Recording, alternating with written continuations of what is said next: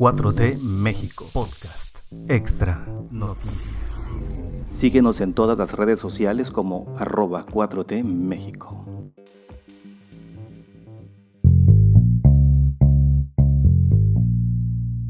Viernes 4 de marzo de 2022, bienvenidas y bienvenidos a 4T México Noticias, el podcast extra de noticias para empezar el día. Además de eso, ya saben lo que tenemos aquí en este podcast, que es todos los audios y solamente audios de las conferencias mañaneras del presidente López Obrador y otras participaciones que ha tenido a lo largo y ancho del país, todo en audio para que lo descarguen y se lo lleven en su auto, en sus audífonos, cuando hacen ejercicio, etcétera, etcétera, etcétera.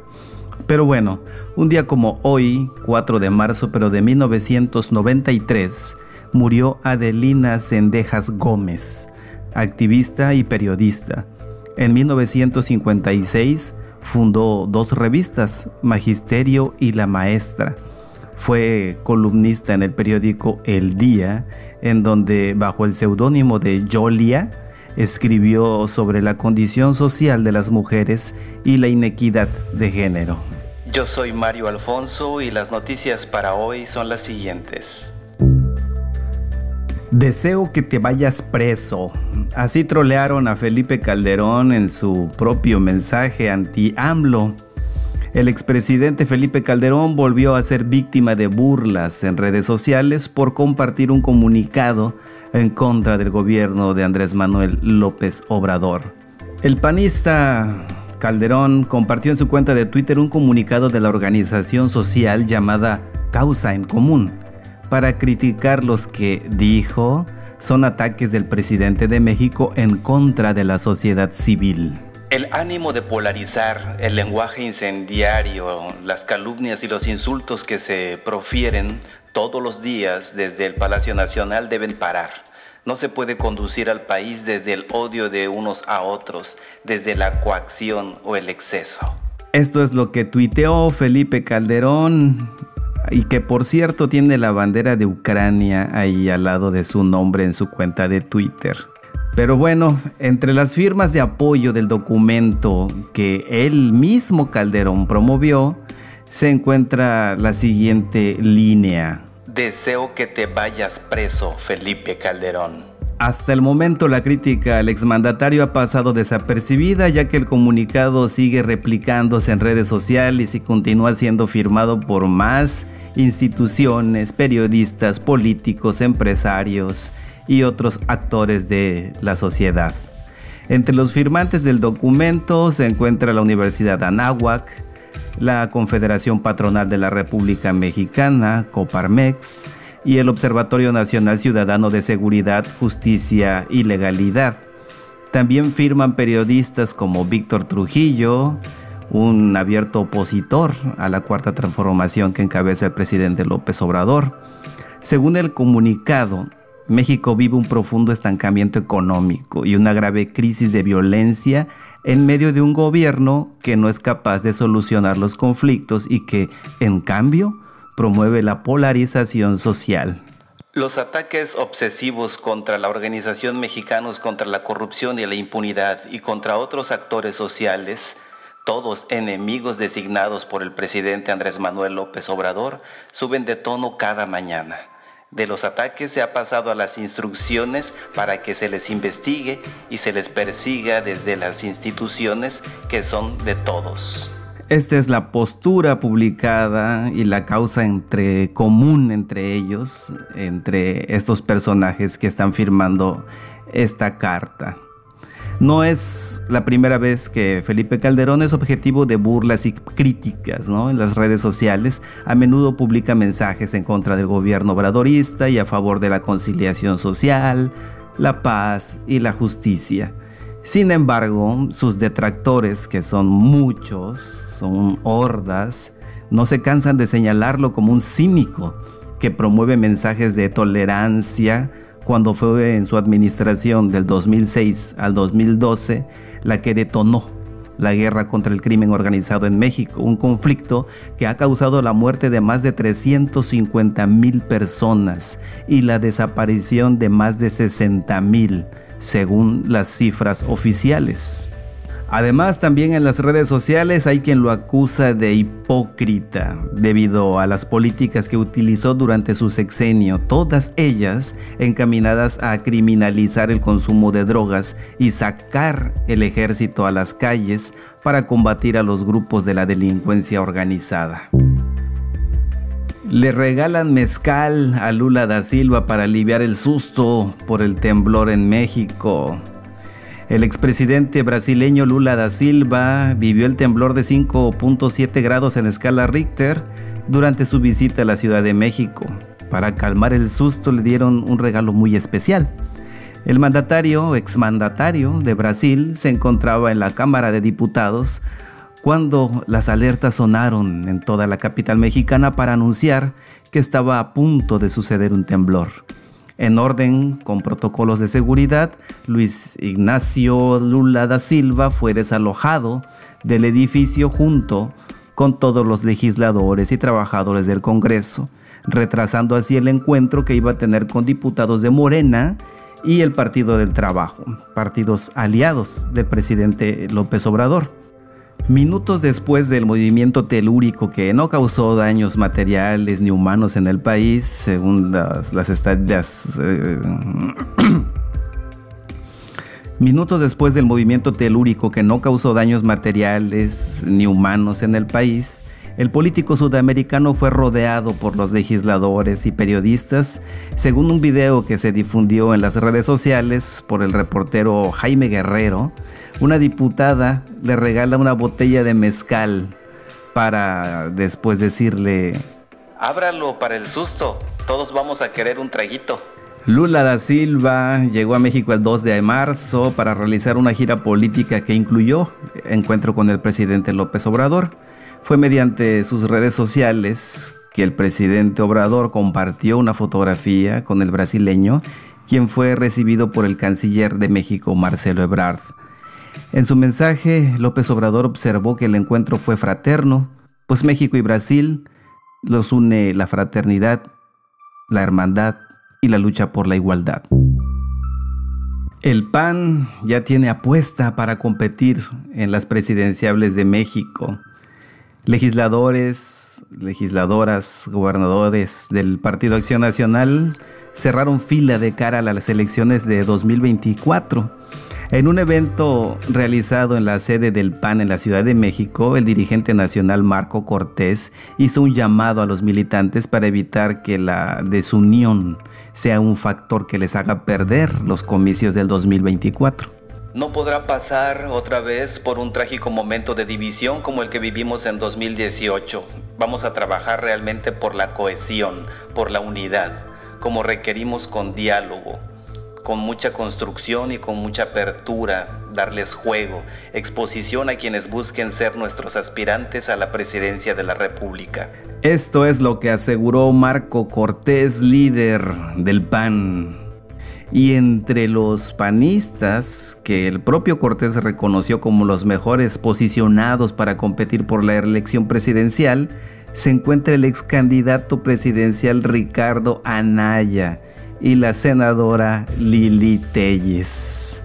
Otros panistas enlistados por el dirigente pues son el gobernador de Yucatán, Mauricio Vila, el gobernador de Querétaro, Mauricio Curi, la gobernadora de Chihuahua, Maru Campos, el gobernador de Tamaulipas, Francisco García Cabeza de Vaca, y el actual secretario de Asuntos Políticos del PAN, Santiago Krill. No hay nadie más. Hoy Acción Nacional está obligado a ser el que conjunte esfuerzos y corrija el rumbo.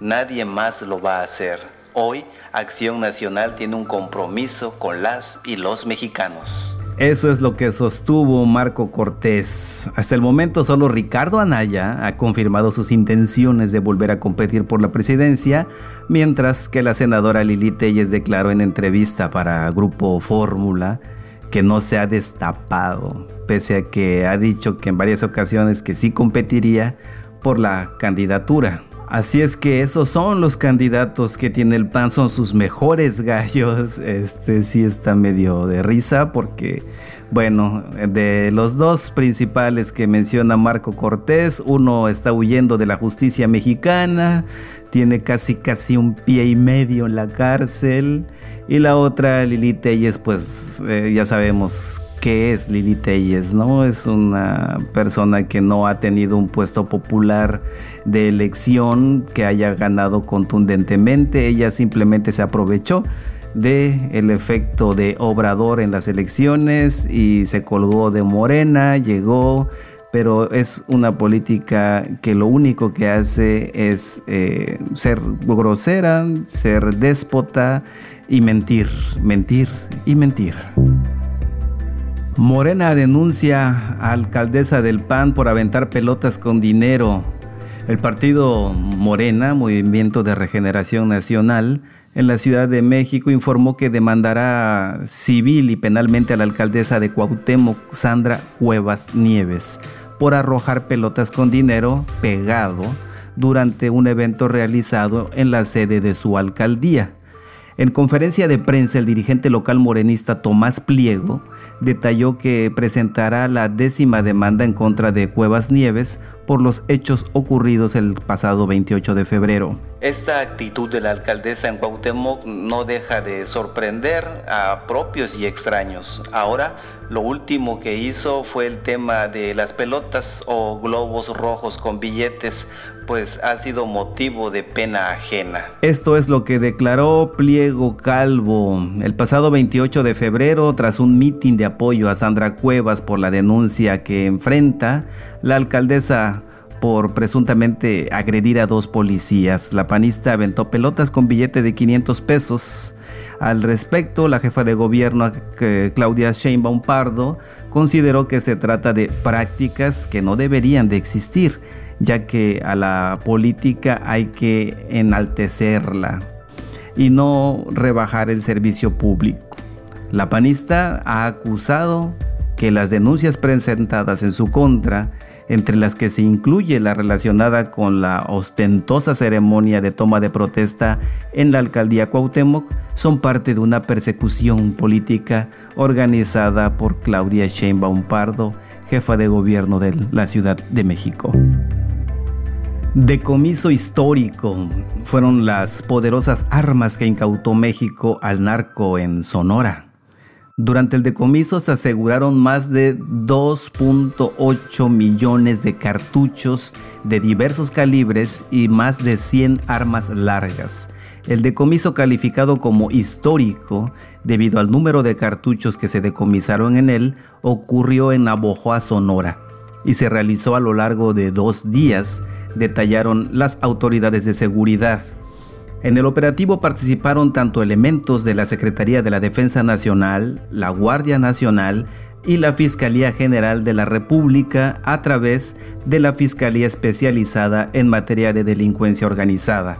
Los artículos decomisados fueron hallados en cuatro inmuebles diferentes de dicha ciudad sonorense, una zona en donde, según reportes de seguridad y especialistas, opera el cártel de Sinaloa fundado por el famoso capo Joaquín El Chapo Guzmán y actualmente liderado por sus hijos.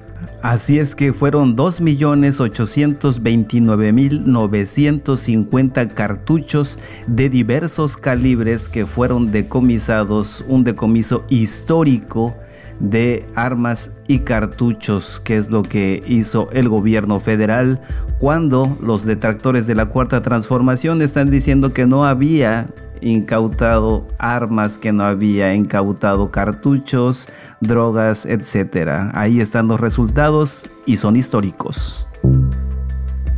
Diputados de Ucrania piden a México donar armas ante conflicto.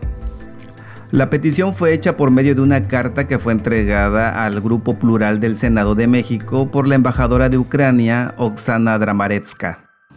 En la misiva, la cual fue turnada a la presidenta de la Cámara Alta, la Cámara de Senadores, Olga Sánchez Cordero, se lee la petición de los legisladores ucranianos quienes solicitaron a México apoyarles con armas ante el conflicto que vive su país.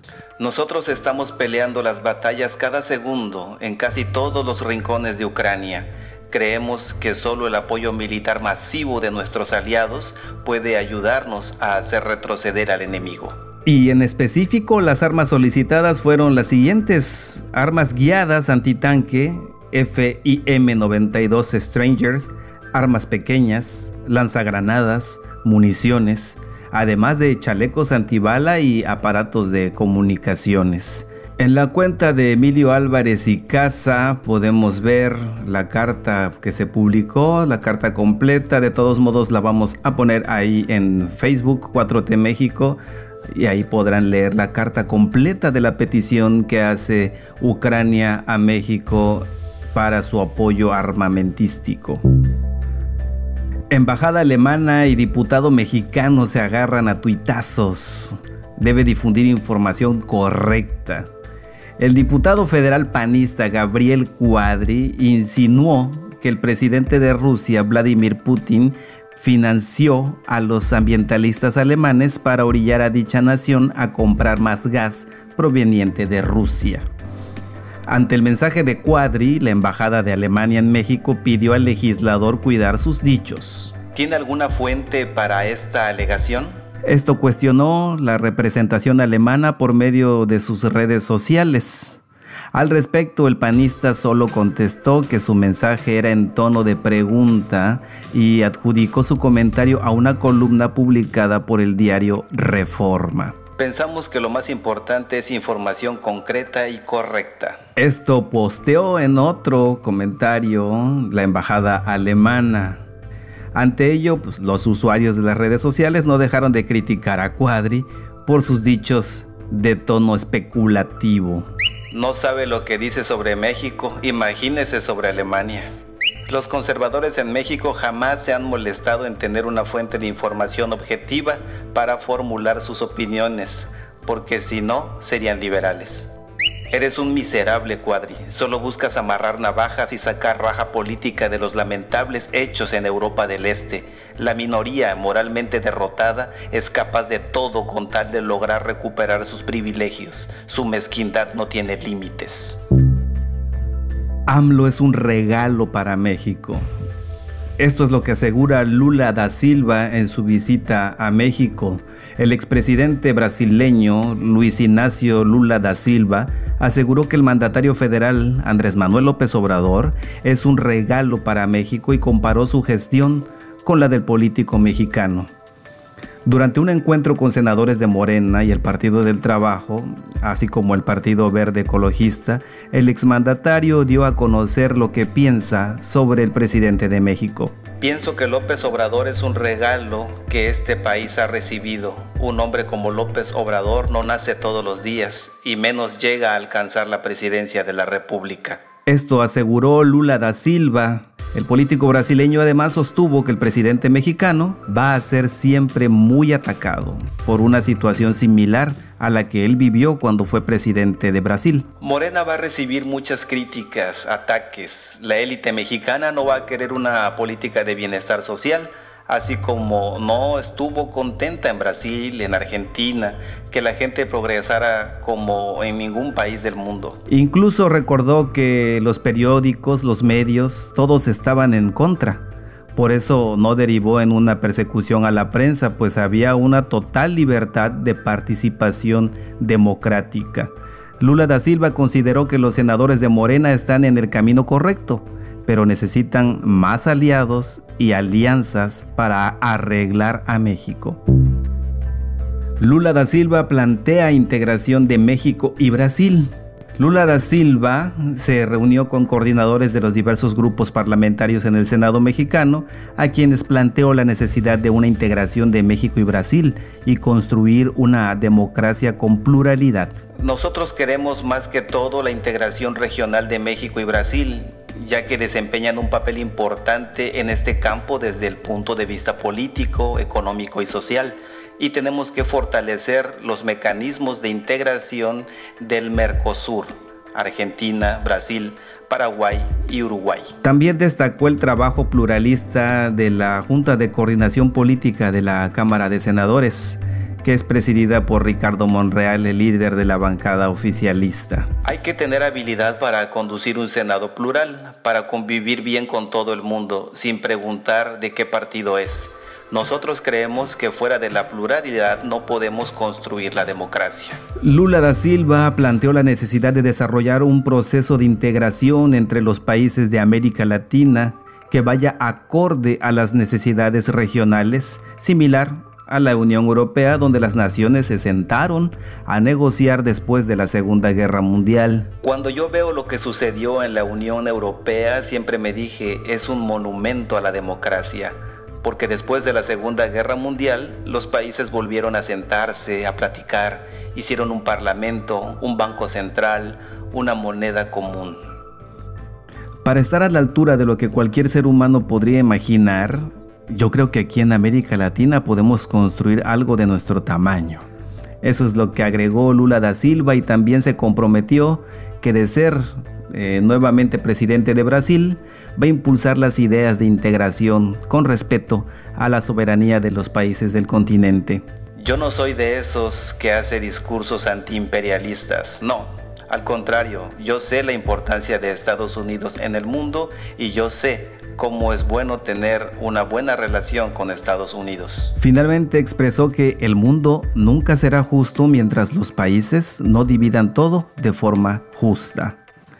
El exmandatario fue recibido por el presidente López Obrador en un desayuno de trabajo, quien también sostiene acerca de una integración a escala continental y que no solo sea América del Norte, sino incluir a todos los países de América Latina. Ahora vamos con los desmentidos de estos días. Falso que avioneta accidentada en Veracruz sea de la Fuerza Civil. La Secretaría de Seguridad Pública de Veracruz precisó que la avioneta accidentada en Hueyapan de Ocampo no pertenece a la corporación policial de la Fuerza Civil. Falso que el Instituto Nacional de Migración convocó a migrantes en Tapachula, Chiapas, para entregar pases de salida de la entidad. El Instituto Nacional de Migración señaló que la oficina de Tapachula, Chiapas, no convocó a migrantes en el parque ecológico para entregar supuestos códigos QR como pases de salida para ser trasladados a otros estados del país. Falso que se registraran afectaciones por el sismo en Tepeojuma, Puebla. Dichas fotografías que publicaron en redes sociales eh, corresponden al sismo del 19 de septiembre de 2017 el gobierno del estado de Puebla indicó que tras el evento no se reportaron afectaciones. Hasta aquí las noticias del día de hoy, viernes 4 de marzo de 2022. Qué rápido se va el tiempo, ya estamos cerca de la histórica, histórica participación ciudadana para la revocación de mandato que será el 10 de abril. Muchas gracias por estar aquí. Por favor, compartan y nos vemos en las redes sociales. Nos vemos en Facebook, 4T México. Yo soy Mario Alfonso y compartan diciendo que todo lo que digo aquí siempre es verdad. Este podcast fue publicado por 4T México. Producido por Mario Alfonso. No olvides seguirnos en todas las redes sociales como arroba 4T México.